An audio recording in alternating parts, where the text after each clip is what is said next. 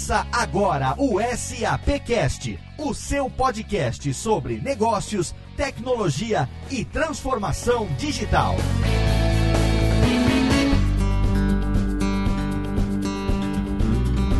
Olá, seja muito bem-vindo. Eu sou Léo Lopes e está no ar mais uma edição do SAPcast, o podcast da SAP Brasil que chega hoje ao seu terceiro episódio. Você já está acompanhando a gente aí desde o finalzinho do mês de maio. A gente teve o nosso programa piloto onde você conheceu o SAPcast. No programa número 2, nós mostramos para você um pouco do que aconteceu no SAP Fórum Brasil 2016, o maior evento de negócios e tecnologia da América Latina, o maior evento do ano da SAP e hoje nós estamos aqui com o terceiro episódio do SAPcast. A gente vai trazer para você um tema que com certeza impacta na vida de todo mundo, independente de quem seja. Todo mundo tem um relacionamento com dinheiro, todo mundo tem um relacionamento com o banco. A partir de hoje a gente vai começar a tratar aqui dos diversos temas que a SAP domina e hoje nós vamos falar sobre o Banco do Futuro. Então se prepara porque está começando a terceira edição do SAPcast.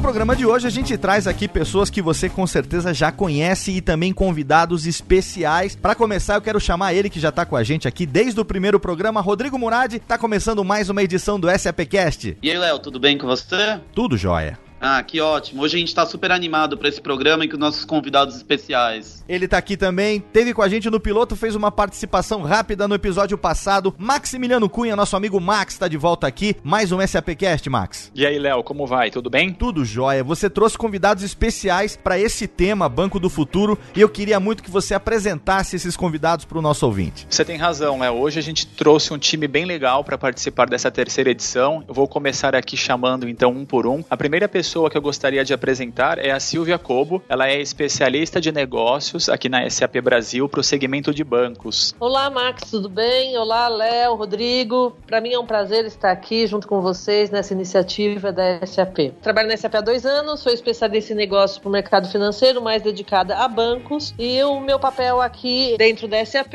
é colocar o cliente numa perspectiva de transformação digital com o apoio das nossas soluções. Silvia, muito obrigado por ter aceitado o nosso convite, é um prazer pra gente. E agora eu queria chamar o Jair Lamonier, que também é especialista de negócios na SAP Brasil para o segmento de bancos. Olá, Jair, tudo bem? Olá, Léo, olá, Max, olá, Rodrigo, olá a todos. Saudações, é um prazer estar aqui com todo mundo também, depois desse evento fantástico, foi o CIAB, a gente trazer as novidades. Eu sou Enterprise Architect, na verdade, na SAP, na equipe de pré-vendas. Minha missão hoje é ajudar os nossos clientes, principalmente da indústria financeira, a estabelecer um planejamento estratégico de adoção e transformação do seu negócio através das tecnologias da SAP para essa indústria. Jair, obrigado então por ter aceitado o nosso convite. Vai ser um prazer ter você também conosco. Esse time está excelente. E agora eu queria chamar um convidado especial que nós convidamos e ele prontamente aceitou o convite da SAP. É o Luiz Arthur Nogueira, que ele é jornalista, ele é economista e palestrante e atualmente ele é o editor-chefe da revista Isto é Dinheiro. Ele é o nosso convidado especial e quando a gente começou a trabalhar nessa pauta, na hora já veio o nome dele em mente. Eu fiz questão de convidá-lo porque eu acredito que além dos dois executivos da SAP que a gente tem conosco hoje, o Luiz consegue trazer uma visão de fora, uma visão de mercado e principalmente da economia brasileira, que é a especialidade dele. Então, Luiz, muito obrigado e agora é com você. Obrigado, Max. Um olá a todos. Realmente é um honroso convite, eu agradeço essa participação. Afinal de contas, são dois temas que me fascinam, Max: o sistema financeiro e a tecnologia. Então, acho que no nosso bate-papo aqui, eu vou tentar dar a minha visão de jornalista econômico, mas também a minha visão de consumidor. Afinal de contas, contas, tem um dado até interessante, que eu já vou deixar registrado aqui no começo do nosso programa: 60% da população brasileira está bancarizada, né? E eu me incluo nesse 60%, imagino que todos os participantes também aqui. Então, na prática, a gente pode aqui dar opinião não só como especialista, no meu caso, como jornalista econômico, mas também como usuário dos bancos. Muito legal, Luiz Arthur, obrigado. Realmente a gente ficou bem contente com a sua participação. E é com esse time de especialistas que a gente abre o SAPcast número 3. A gente vai falar hoje sobre sobre o Banco do Futuro. Mas antes, Rodrigo Murad, nossa tradição aqui. Começando o programa, temos os nossos recados, as nossas redes sociais. O que, que a gente tem para o nosso ouvinte nesse programa de hoje? Então, contando para o nosso ouvinte sobre nossa plataforma de gamification, o SAP Game, por favor, acessem www.gamesap.com.br. Só digitar o código SAPcast no game, tudo junto, que o ouvinte já vai ganhar 100 pontos logo de cara nesse desafio. E além disso, eles podem aproveitar, responder as outras atividades, participar dos quizzes, ganhar medalhas e futuramente juntar pontos e trocar pelos benefícios. E além disso, pedir também convidar mais uma vez para seguirem as redes oficiais da SAP. A fanpage SAP Brasil no Facebook, arroba SAP Brasil no Twitter e o Instagram SAP Latinoamérica, além do nosso site www.sap.com.br. Maravilha, siga a SAP nas redes sociais e se prepara porque o tema de hoje tá fenomenal.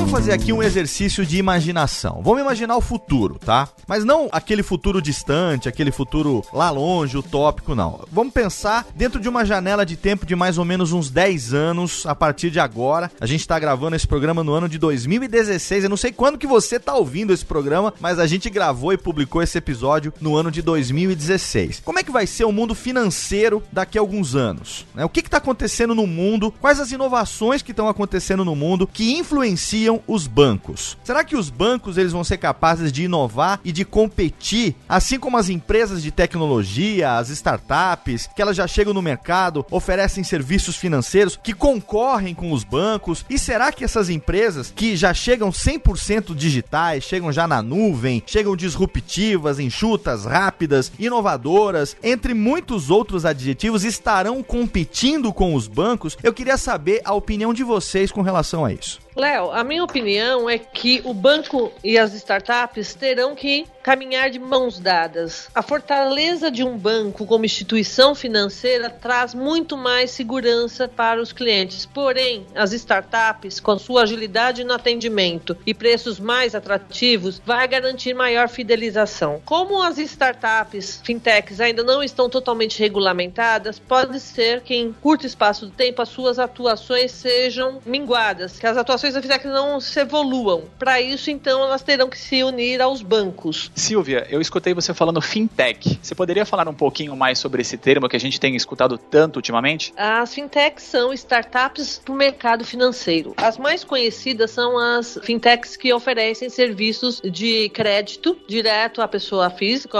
ou nós clientes, ou nós consumidores, e também a Nubank, que ganhou um mercado significativo oferecendo cartões de créditos internacionais com a bandeira Mastercard sem custo de anuidade. Essas são as mais conhecidas no mercado, mas outras tantas têm aparecido e, de certa forma, incomodado as instituições financeiras como os bancos privados e públicos. Muito legal, Silvia. Então quer dizer que o Nubank é uma fintech? Perfeito, Max. Ótima interpretação. Nubank não nasceu de nenhum banco. Ele não é nenhum segmento derivado de um banco. Ela nasceu como uma startup para oferta de cartões de crédito no mercado. Sim, ela é dada como uma fintech. E você, Jair, a sua opinião com relação a isso? O que, que você pode compartilhar com a gente? Olha, Léo, tive a oportunidade de trabalhar em vários mercados, como América Latina Europa, e o que eu vejo hoje na economia global não tem precedentes. Não por menos, vivemos o que hoje é conhecido como a quarta revolução industrial. Toda indústria está transformando numa velocidade, escala e força antes inimagináveis. Para a indústria financeira, os bancos não seria diferente. Eles sempre foram players-chave nesse ecossistema global. A facilidade de acesso à tecnologia, que há poucos anos custavam preços proibitivos, permite, a partir de uma boa ideia, nesse caso de empresas que antes não participavam do mercado financeiro, como no caso das fintechs, o surgimento de novos modelos de negócio sustentados por plataformas tão robustas e escaláveis quanto aquelas que há poucos anos eram uma exclusividade somente de grandes corporações. E a oportunidade não se resume somente à tecnologia, mas acima de tudo, à aproximação dos clientes que agora estão a poucos cliques, ou melhor, toques nos smartphones de distância desses novos entrantes da economia, a mesma distância de onde se posicionam estes grandes nomes estabelecidos no mercado.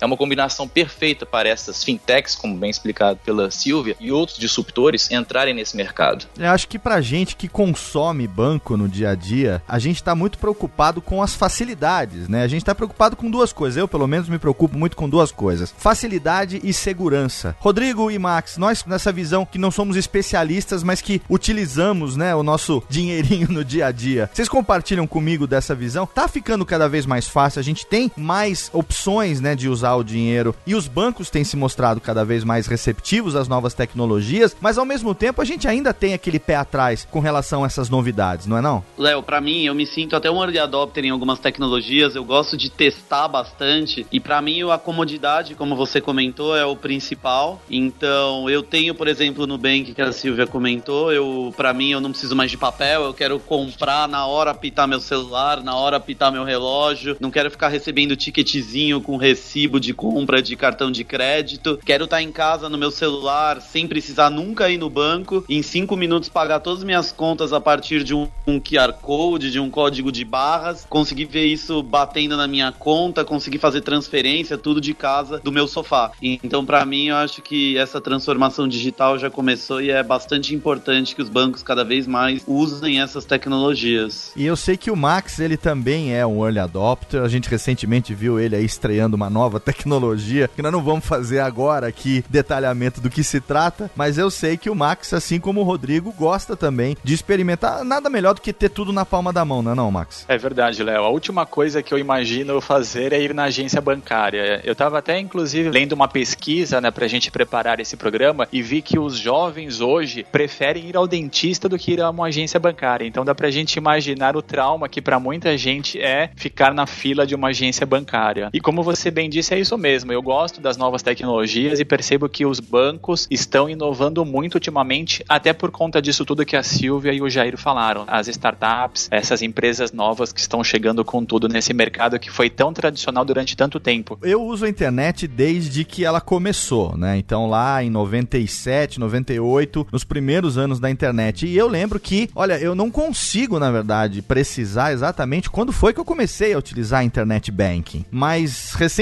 conversando com pessoas como meu pai, por exemplo, tem 70 anos e tem uma dificuldade de se adaptar a essas novidades, né? Ele que é contador por formação e que dava aula de mecanografia na escola do comércio, que é uma matéria extinta que ensinava as pessoas a usarem calculadora, só pra você ter uma ideia. Conversando com ele, ele falou assim: "Não, mas aí o celular, a internet e tal". Falou: "Pai, eu só preciso ir pro banco para sacar dinheiro, porque ainda não, não teve como imprimir o dinheiro na minha mesa de trabalho. Porque se tivesse como imprimir o dinheiro na mesa de trabalho, eventualmente você não precisaria mais ir pro banco em situação nenhuma. Ô Luiz Arthur, você trabalha lá na Isso é Dinheiro, você é economista. A gente ouviu aqui a opinião dos executivos da SAP que tem essa especialização no banco e você lida com isso diariamente no seu trabalho, não só com as novidades, mas também com as dificuldades que os bancos e as instituições financeiras enfrentam, né, aqui no nosso Brasil para poder fazer com que isso tudo se torne uma realidade. A sua visão como jornalista, como economista, o que, que você pode contribuir com a gente aqui? Olha, Léo, eu vou dividir minha resposta em duas partes. A primeira aí, como realmente como jornalista econômico que acompanha o mercado, eu tenho cada vez mais certeza de que os bancos, na verdade, estão virando empresas de tecnologia. No passado, quando a gente falava no investimento de um banco, a primeira coisa que vinha à cabeça era o quê? Abrir uma nova agência, né? Aquelas antigas de tijolo que parece que ficaram lá no passado. Hoje em dia não. Quando você pega até o balanço dos bancos e você vê o volume de recursos que eles estão investindo, a grande parte é em tecnologia. Não tem jeito. E aí quando você perguntou no início desse bloco se os bancos serão capazes de competir nesse novo mundo, não é nenhuma questão de se eles serão capazes ou não, é uma questão de sobrevivência, né? Ou eles inovam ou eles vão morrer. Eles vão ser engolidos pelas novas tecnologias e por essas empresas que em muitos casos nunca foram bancos na vida. Agora, do ponto de vista do consumidor, até pegando o gancho no que o Rodrigo falou, se tem uma coisa que me causa calafrios, aquela coisa que se chama talão de cheques. Né? É um negócio assim, tão atrasado, tão antigo, que quando eu vejo alguém usando, me dá calafrios. Eu realmente só uso o banco pelo celular, não é nem mais pelo notebook, pelo desktop, é pelo celular mesmo. E eu tenho até um caso curioso, Léo. Eu sou cliente de vários bancos, né? Um deles me colocou como cliente de uma agência no centro de São Paulo, na Praça da República. Isso já faz oito anos. Eu nunca fui nessa agência, não faço ideia se a agência é azul, amarela ou vermelha, se ela é redonda ou quadrada, se ela é grande ou se ela é pequena. E a minha gerente, eu nunca falei com ela pessoalmente, sempre via internet, ou por Skype, ou por e-mail, ou pelo celular. Ou seja, eu realmente sou totalmente a favor das novas tecnologias, acho que é uma tendência que não tem mais volta, Léo. E aqui você vai ficar bravo comigo porque eu ainda uso talão de cheque. A gente é obrigado, morando aqui no interior, a gente é obrigado a usar talão de cheque, sabe? Porque tem muito lugar que não chega o sinal da internet para aceitar outras formas de pagamento que não dinheiro e cheque, por incrível que pareça, né? Existem ainda lugares onde não chega o sinal, não tem internet, não tem 3G, não tem Wi-Fi, então a gente vai lá no pesqueiro para comer um,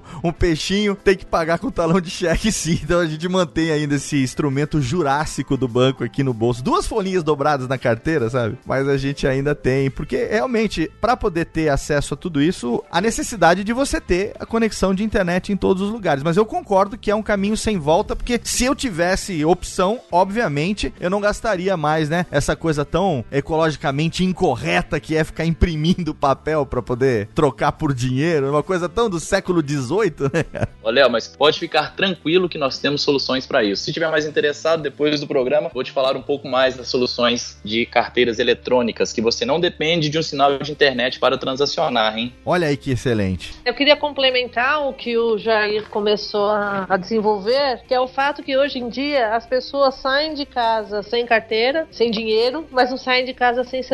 Sim. A verdade é que cada vez mais a identificação de uma pessoa, a forma de fazer pagamento, seu histórico financeiro vai estar todo em um chip. Hoje ele está dentro de um smartphone. Amanhã esse chip pode estar no nosso pulso, pode estar no nosso corpo. Então a evolução ela não tem limites. A questão do papel moeda, do dinheiro, como vocês citaram, para negociações também, eu acredito que num curto espaço de tempo, cerca de 20, 30 anos, também não será mais necessária. Serão feitas transações por meios magnéticos e o dinheiro será virtual. Mas, claro, numa extensão de um país como o Brasil, onde a tecnologia não atende a toda a sua geografia, isso vai chegar em tempos diferentes às pessoas que moram nas grandes cidades e às pessoas que moram no interior. Mas é uma grande tendência global.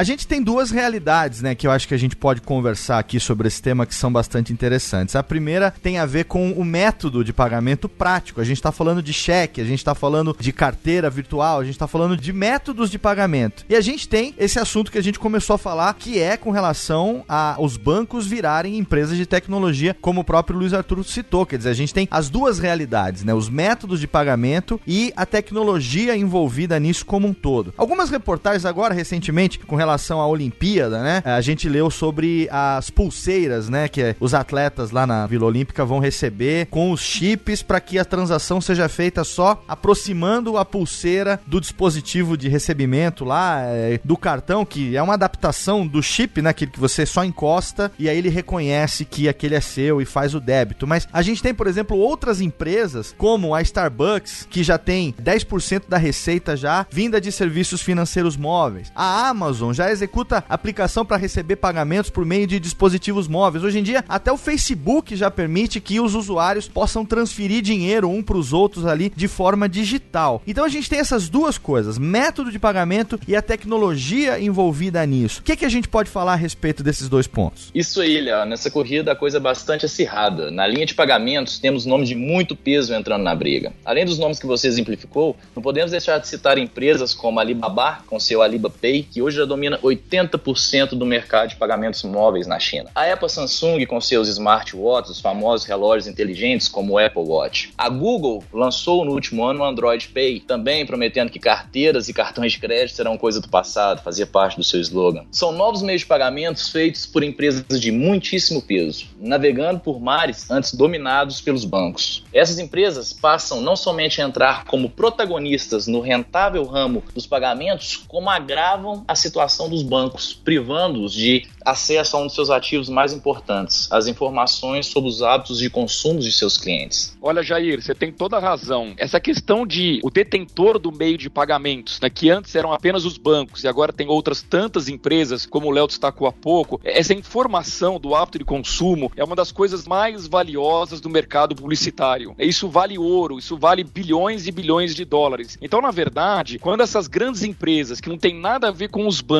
resolvem entrar nesse mercado de meio de pagamentos, o interesse delas não é exatamente ganhar dinheiro com isso, mas é a partir do meio de pagamento, colher as informações dos clientes, saber quais são os hábitos de consumo e a partir dessas informações aí sim ganhar dinheiro em cima disso. Então, de fato, é algo muito valioso, é por isso que a briga tende a aumentar muito. Agora, só para concluir, eu quero deixar bem claro para o nosso ouvinte, para que não haja nenhum tipo de confusão, tem um papel que, por enquanto, ainda é restrito dos bancos, que não é exatamente o meio de pagamentos, mas sim a oferta de crédito. Quer dizer, em bom português, tirando o economês de lado, o que é basicamente uma operação de crédito de um banco? O banco pega um real que o Jair depositou naquele banco, transforma em 10 reais e empresta, por exemplo, para 10 pessoas diferentes. O que o banco faz na prática, ele multiplica um dinheiro que nem existe, ele transforma um em 10. E isso, essas outras empresas não podem fazer. Isso tudo vai depender de regulamentação. Hoje no Brasil, a lei é bem rigorosa. Quem regulamenta isso é o Banco Central. Né? E por enquanto, o Banco Central dá uma exclusividade na oferta de crédito para os bancos. Mas quem sabe no futuro,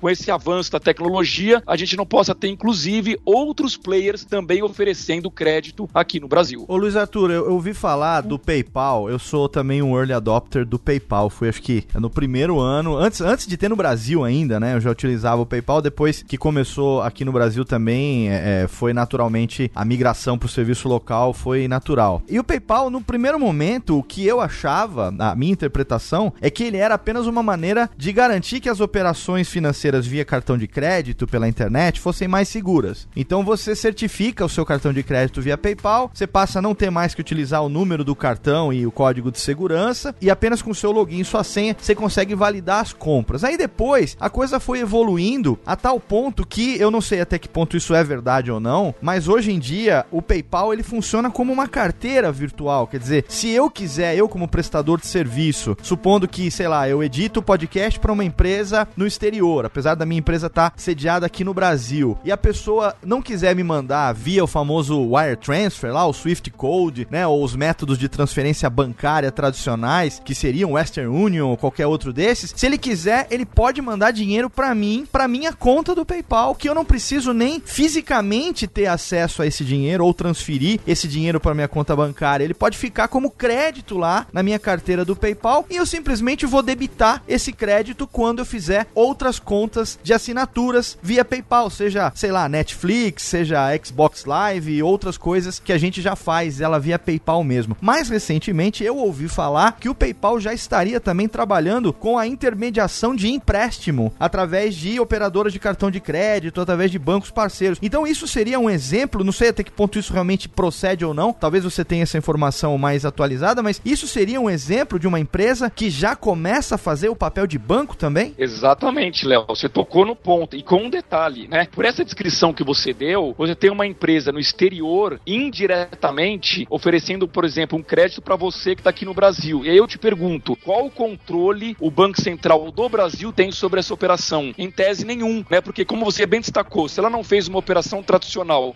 remetendo dinheiro de fora para dentro pelos mecanismos já existentes e ela deixa aquilo como um crédito para você e talvez em cima desse crédito ela até ofereça uma opção de você contrair até uma dívida para ampliar esse crédito, qual é o controle que o Banco Central do Brasil tem sobre isso? Nenhum. Então, acho que você tocou no ponto principal, Léo, que é o seguinte: por conta da tecnologia, os países vão ter que em algum momento ter uma regulação única sobre isso, porque o dinheiro, ele cada vez mais vai ser virtual. Essa história de que o Brasil tem uma moeda, os Estados Unidos tem outra, isso é uma coisa do século 20, talvez do século 21 até meados, sei lá, da década de 50, até meados do século, não sei. Mas o fato é o seguinte: o mundo não tem mais fronteiras para o dinheiro. O dinheiro se desloca do Brasil para Tailândia num clique de mouse, né? Num piscar de olhos. Então, na verdade, isso mostra o quão vulnerável é todo esse sistema e como os bancos centrais do mundo inteiro vão ter muitas dificuldades para controlar qual é o volume de dinheiro que de fato existe existe circulando no mundo. É, teve uma época que eu trabalhei como tradutor e trabalhava tradutor japonês, né? Eu também falo, escrevo e tal. E aí, nessa época, eu fazia serviço para empresas do Japão traduzindo documentos. E a única maneira que eu tinha de receber, isso foi lá no começo dos anos 2000, a única maneira que eu tinha de receber esse pagamento era via wire transfer, né? Ou via Swift Code, né? Ou enfim, dessa maneira. E era uma burocracia tremenda para eu conseguir receber um dinheiro em termos de quantidade, era um valor até irrisório, né? Nem era tanta grana assim, mas era uma burocracia, tinha que passar, tinha que assinar, tinha que vir, tinha que voltar. Hoje em dia não preciso de nada disso. Hoje em dia eu mando lá o meu usuário do PayPal, ou seja, outra forma que tenha, e eu simplesmente recebo isso em moeda local, quer dizer, a pessoa faz o depósito na moeda dela, o depósito já é convertido na moeda local aqui, que a gente tem aqui em real, e a gente já recebe isso em real. Você falou de regulamentação, então eu gostaria de puxar da Silvia e do Jair. Silvia, como que regula essas empresas? A agência do governo já estão discutindo como regular isso, né? O, o, como é que se faz um processo desse, Silvia? Vamos lá, eu tô realmente impressionado pelo nível de conhecimento que o Léo e o Luiz Arthur demonstraram aí dos meios de pagamento e de todas as tendências. E vocês tocaram talvez no ponto principal quando se fala de uma moeda única ou de quando se fala em dinheiro, o que pode ser derivado disso, que é a fraude ou uma lavagem de dinheiro e tudo mais. Como que os órgãos se protegem, né? A FEBRABAN, que é a Federação Brasileira de Bancos, inclusive a organizadora do CIAB, que ocorreu na semana passada, dedicou um dia inteirinho para conectar as fintechs com as instituições financeiras e pôr em pauta uma discussão sobre a regulamentação. É claro que essa regulamentação não pode favorecer apenas os maiores, ou seja, os bancos hoje existentes. A regulamentação tem que vir a favorecer a inovação e o crescimento. E aí que está o impasse. Uma grande medida já foi tomada no Brasil este ano. O exemplo disso é o lançamento do Banco Original. O Banco Original foi lançado no mercado em 2016, completamente dentro do conceito do sem papel, sem agência. Tudo é feito automaticamente. E para que o Banco Original lançasse no mercado, ele precisou quebrar algumas barreiras. Uma vez essas barreiras quebradas e esses documentos regulamentados, vai se poder abrir uma conta corrente sem nenhuma burocracia, vão poder fazer transações financeiras que extrapolam a crédito, que extrapolam a investimento, sem burocracia, tudo por, de meios magnéticos. Então, o que se percebe no mercado é que a tecnologia anda passos largos e a regulamentação vem atrás correndo para que a fraude, a lavagem do dinheiro e outros fatores negativos não corrompam um novo modelo de negócio. Exatamente, complementando o que a Silva colocou, o Febraban organizou uma comissão justamente para discutir a regulamentação dos bancos digitais sem agência física, para que as transações tenham garantia jurídica, como por exemplo a abertura de conta através do envio de documentos e fotos via internet. Hoje é muito natural que nós vamos a um banco, tem o papel impresso, tem assinatura. Hoje não, tudo é digital. Como que ficam as questões jurídicas e as garantias por trás dessa documentação? Muito se discute em termos de risco, seja para o mercado ou para o próprio cliente, que deve ter seus artigos garantidos pelas instituições. O desafio é estabelecer um ambiente regulatório capaz de assegurar a segurança das informações dos clientes e a integridade do sistema financeiro. O caminho ideal para esses reguladores, como o Fed, Banco Central e Febraban, é supervisionar e suportar de maneira responsável a inovação. O risco por trás dessas operações não pode ser um impeditivo para o progresso, não pode ser um impeditivo para o avanço da tecnologia.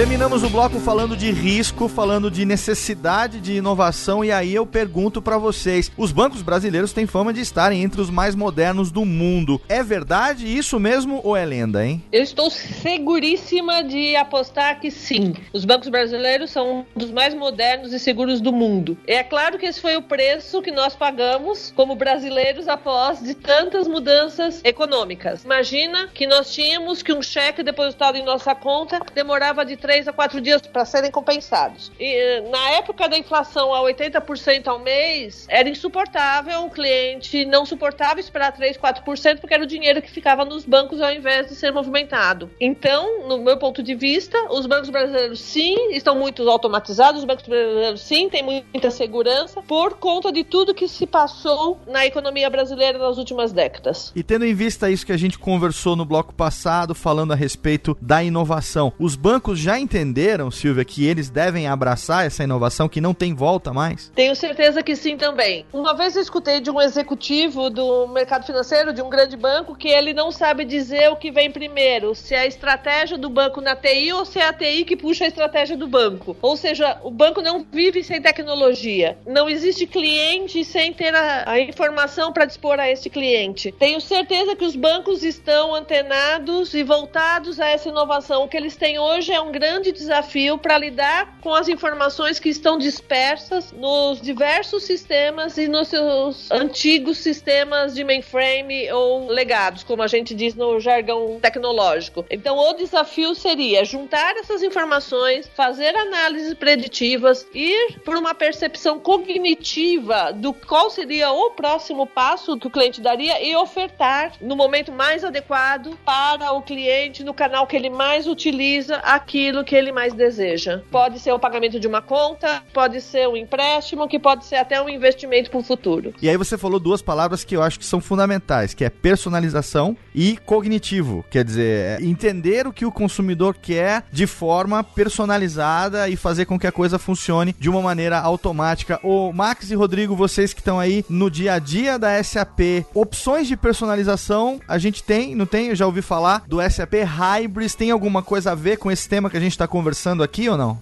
Sim, Léo, totalmente. A plataforma SAP Hybris ajuda os bancos a personalizarem a experiência do cliente, entender o momento que o cliente passa com relação ao seu relacionamento com a instituição e personalize a mensagem mantendo uma mesma informação, uma mesma visão de relacionamento com o cliente em todos os canais. Então, se eu estou no meu celular, estou no meu notebook, estou no meu relógio, eu estou tendo a mesma informação e o mesmo diálogo com o banco. E aqui complementando, Léo, o que o Rodrigo acabou de dizer, quando a gente fala de consumidor de banco, o banco tem desde o consumidor que tem 15 anos até aquele que já tem 75 anos. Então, na hora de personalizar as ofertas para esses consumidores, ele tem que pensar de forma totalmente diferente. A gente sai do transacional do dia a dia do banco para falar do cotidiano desse consumidor. É, e a gente tem o consumidor pessoa física e a gente tem também o consumidor pessoa jurídica, né? Quer dizer, você tem desde o jovem de 15 anos que tem lá a sua conta mesada até as grandes instituições, não é verdade? É isso aí, Léo. É fundamental que os bancos possam gerar insights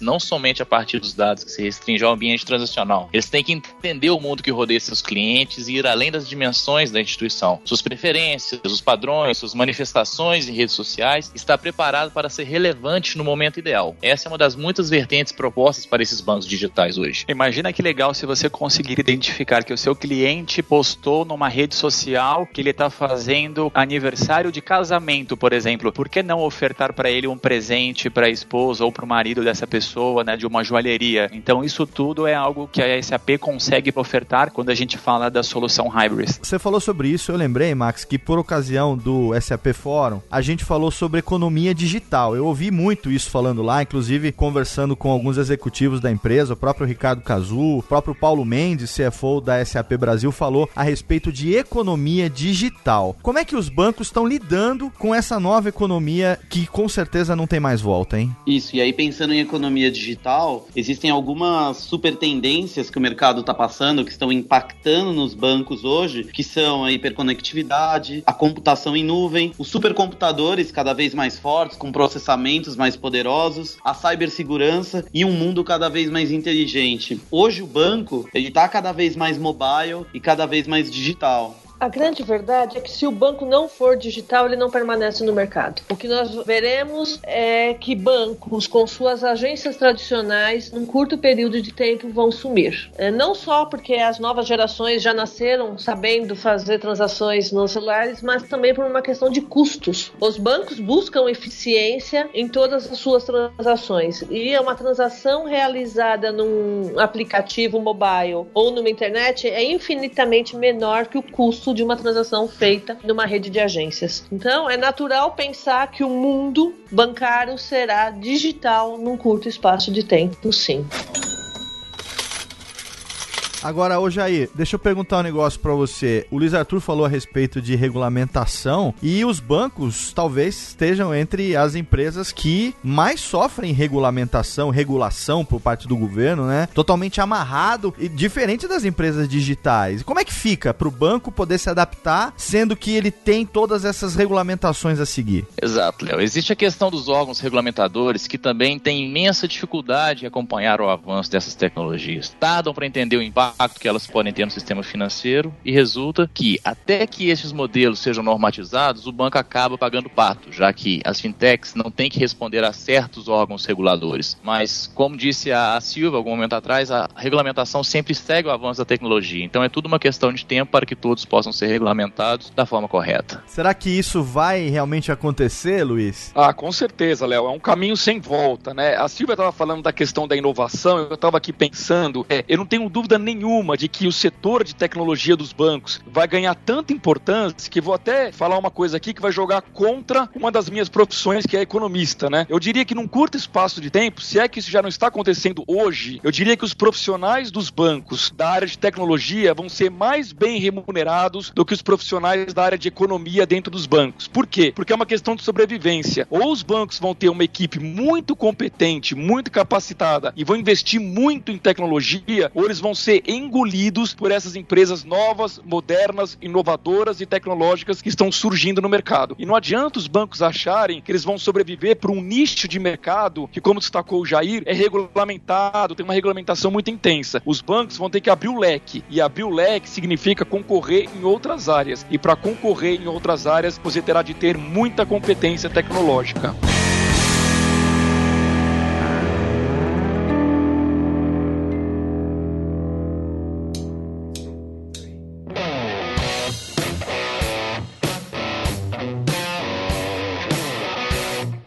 Exercício de futurologia. Não tem como a gente ter certeza de nada, afinal de contas, as coisas estão se transformando a cada dia, né? Sempre que a gente acorda de manhã, Luiz Arthur tem contato com isso todo dia lá na redação da Isso é Dinheiro, né, Luiz? Você acorda de manhã já acompanhando a tendência dos mercados do exterior, né? Lá da Europa, que já começou antes, e a gente abre aqui, daqui a pouco abre a América também, e você não sabe o que é que vai acontecer cada dia. É uma grande surpresa, né? É difícil a gente praticar futurologia nesse ramo, né, Luiz Arthur? É verdade, Léo. E, ó, e pior, quando você acha que você vai dormir, abriu o Japão. Né? o mercado não termina nunca. Exatamente. Mas vamos tentar aqui fazer essa brincadeira de futurologia. Eu queria começar perguntando pra Silvia. Silvia, na sua opinião, tá? Opinião de cada um agora, dentro daquilo que lida, dentro daquilo que trabalha no dia a dia. Na sua opinião, como é que vai ser o Banco do Futuro? O Banco do Futuro, na minha visão, é um banco totalmente digital. Será um banco que não haverá mais o papel moeda, todas as transações serão lógicas, não físicas, o dinheiro não existirá mais e será natural na vida das pessoas. Como almoçar, jantar, dormir. Vai ser fazer transações financeiras. E esse é um futuro que eu vejo num curto espaço de tempo acontecendo. E você, Jair, se você tivesse agora que brincar um pouco aqui de mãe de Iná e tentar adivinhar como que vai ser, claro que para você fica até mais fácil, porque você sabe do que você tá falando, mas como que você acha que vai ser o Banco do Futuro, hein?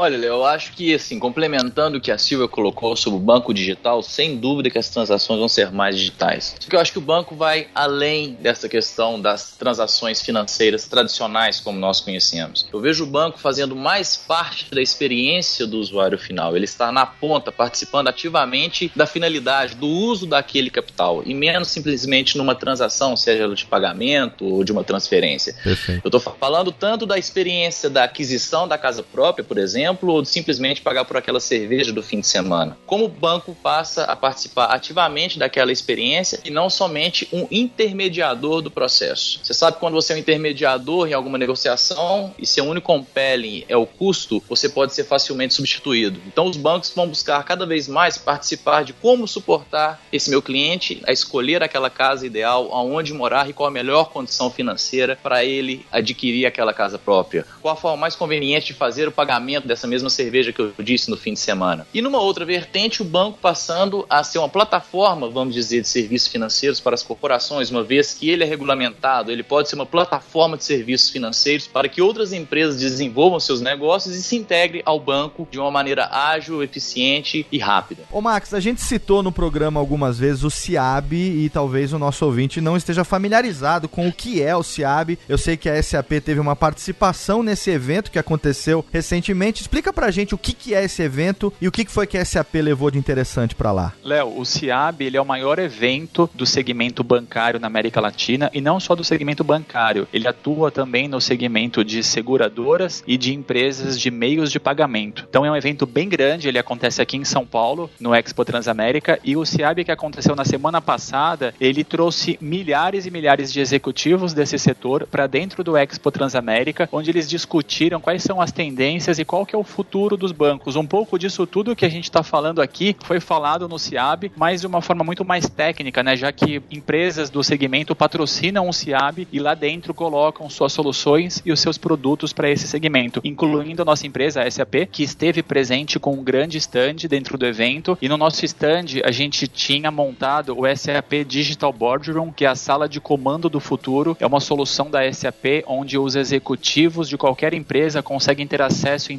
tempo real a todas as informações e dados da empresa, o que facilita na tomada de decisão e deixa qualquer empresa muito mais dinâmica e inteligente. Então, na nossa sala, a gente tinha isso em exibição. Os nossos clientes puderam visitar o stand para ver como que isso funciona na prática. E uma coisa legal também, o Luiz Arthur, que está participando com a gente hoje, ele esteve no nosso stand, ele participou dentro da nossa sala durante diversas sessões com clientes e falou um pouquinho de economia, o que foi bem legal. Os clientes gostaram bastante. Mas eu também queria citar que no CIAB a gente teve uma palestra da Cristina Palmaca sobre esse tema no congresso. E Luiz, como que foi para você a experiência de estar dentro do CIAB e apresentando um pouco de economia para o nosso público? Olha, Max, a experiência foi fantástica, né? Eu pude perceber o público bem interessado sobre o que está acontecendo hoje na economia e na política brasileira, mas claro também um público muito interessado no futuro dos bancos, né? Que a gente está debatendo aqui no final do nosso programa. O que esperar do banco no futuro. Eu acho que a parte tecnológica, Max, a gente já detalhou bastante, já falou sobre o que deve vir pela frente. Eu queria deixar nessa mensagem final aqui uma visão econômica da missão dos bancos do futuro, que é o quê? Educação financeira. Eu acho que eu espero do meu banco no futuro um banco que se preocupe com a minha situação financeira e com as decisões que eu venha tomar, que elas tenham coerência financeira. Só para citar um exemplo para o nosso ouvinte, uma vez eu fiz um teste com um dos bancos que eu sou cliente, só para ver qual era a atitude do banco. E infelizmente a atitude foi nenhuma. Qual foi o teste de forma bem resumida?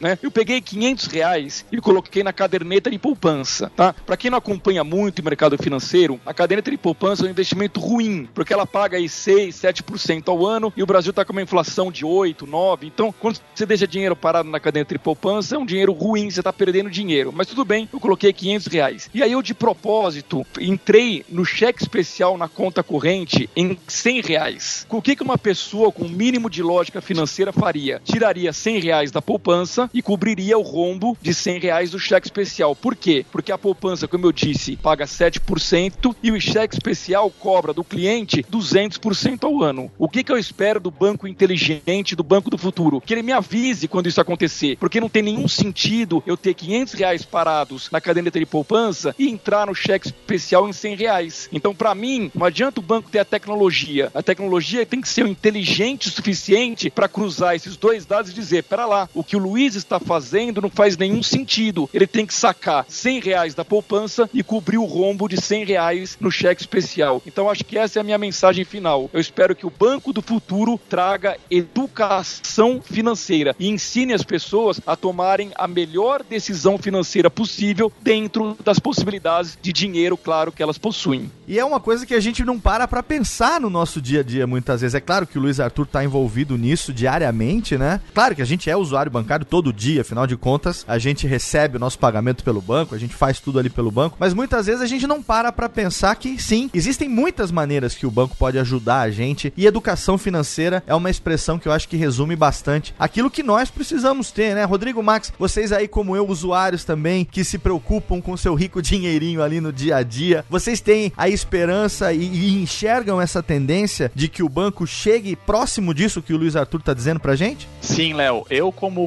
consumidor de banco, o que eu espero do banco é que ele seja cada vez mais um provedor de serviço, que ele me entenda enquanto consumidor e que ele ofereça uma experiência. Já ficou claro pelo que nós conversamos aqui que nenhum de nós mais gosta de ir nas agências, que as agências estão virando um showroom de tecnologia. Já ficou claro que todos os nossos dados estão na nuvem. Então eu quero que o banco entenda o que eu estou fazendo, o que eu gosto, o que eu espero e me ofereça sempre os melhores serviços e as melhores ofertas. Eu acho que é um pouco do que o Luiz Arthur colocou e além disso eu quero ser educado também enquanto um consumidor que precisa entender como que a economia funciona e como fazer o melhor uso do meu dinheiro. É isso aí, Max. Eu concordo com você. Para mim seria bastante importante, por exemplo, a questão da educação, a questão do apoio do banco no uso do, do meu dinheiro. Eu saber exatamente quais investimentos são os melhores para mim, se eu deveria optar por ações, por renda fixa, por poupança e que o banco fosse um conselheiro para mim no meu dia a dia. Isso com certeza seria bastante importante. Eu concordo com o que você comentou, Max. Acho que a gente conseguiu um programa riquíssimo sobre esse tema. Banco do Futuro é algo que impacta diretamente as nossas vidas. Eu quero agradecer a presença dos nossos convidados. É claro, eles não são convidados, eles são da casa. Rodrigo Murad, obrigado mais uma vez. Obrigado, Léo. Foi um prazer estar aqui com você e com o nosso ouvinte novamente. Quem quiser interagir com você nas redes sociais, como é que te encontra? Vai me encontrar no LinkedIn, Rodrigo Murad, e também no Snapchat, Rodrigo Murad, inaugurando a conta em sua homenagem, Léo. em minha homenagem, não. Em homenagem de Nayara Gobo.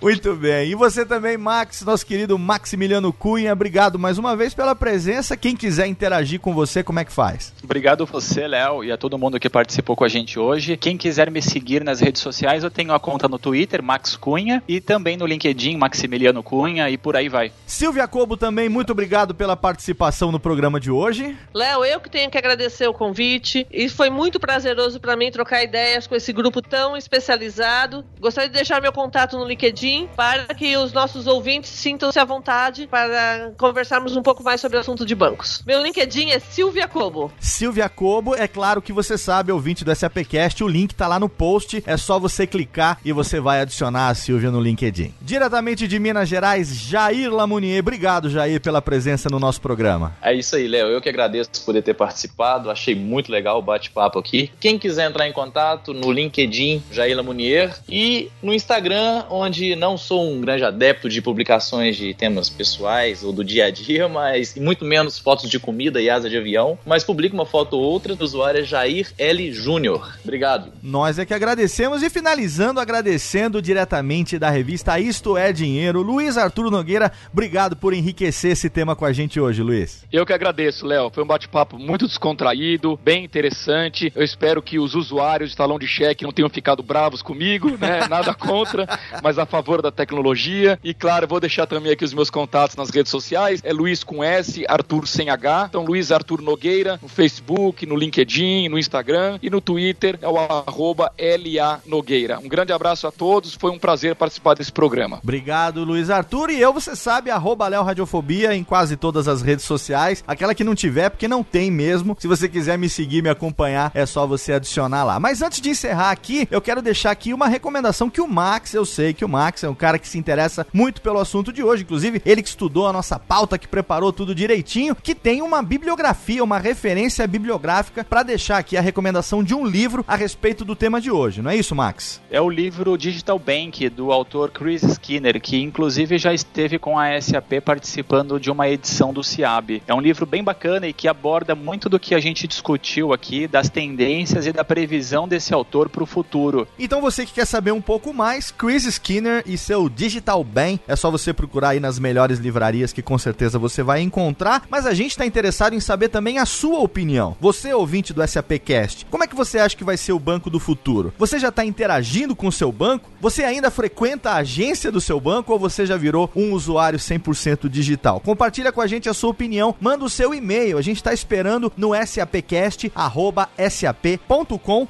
Manda lá o seu e-mail e compartilha com a gente as suas impressões a respeito do tema de hoje. Lembrando sempre que você pode participar do SAP Game, é só você entrar no site www.gamesap.com.br e lá, depois que fizer o seu cadastro, você já garante 100 pontos com o código SAPcast no game. Não deixa de seguir a SAP nas redes sociais, tem a fanpage da SAP Brasil no Facebook, o Twitter, arroba SAP Brasil e no Instagram você segue a conta SAP Latin Também não deixa de entrar no site sap.com.br.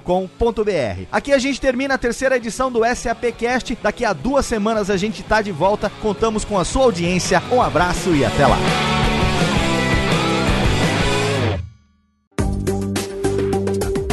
Para mais conteúdo SAP, acesse sap.com.br.